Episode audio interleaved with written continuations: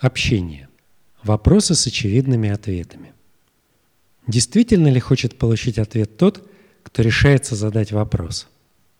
Все это относительно. Очень часто человек, который задает вопрос, уже имеет готовый ответ, пусть даже подсознательно, и ждет такого ответа, который бы подтвердил истинность его мнения.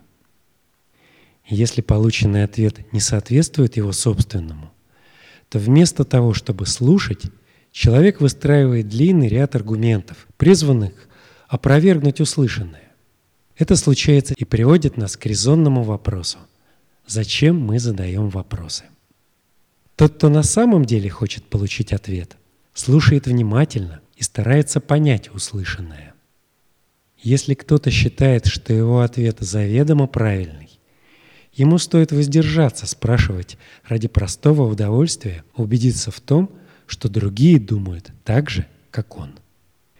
И не стоит задавать вопрос в поисках противоречий у других, чтобы почувствовать гордость за свою точку зрения.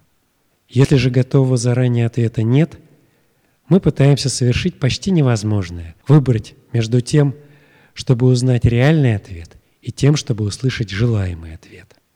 Нужно научиться слушать и ценить чужие идеи, другие точки зрения, которые могут обогатить нас самих.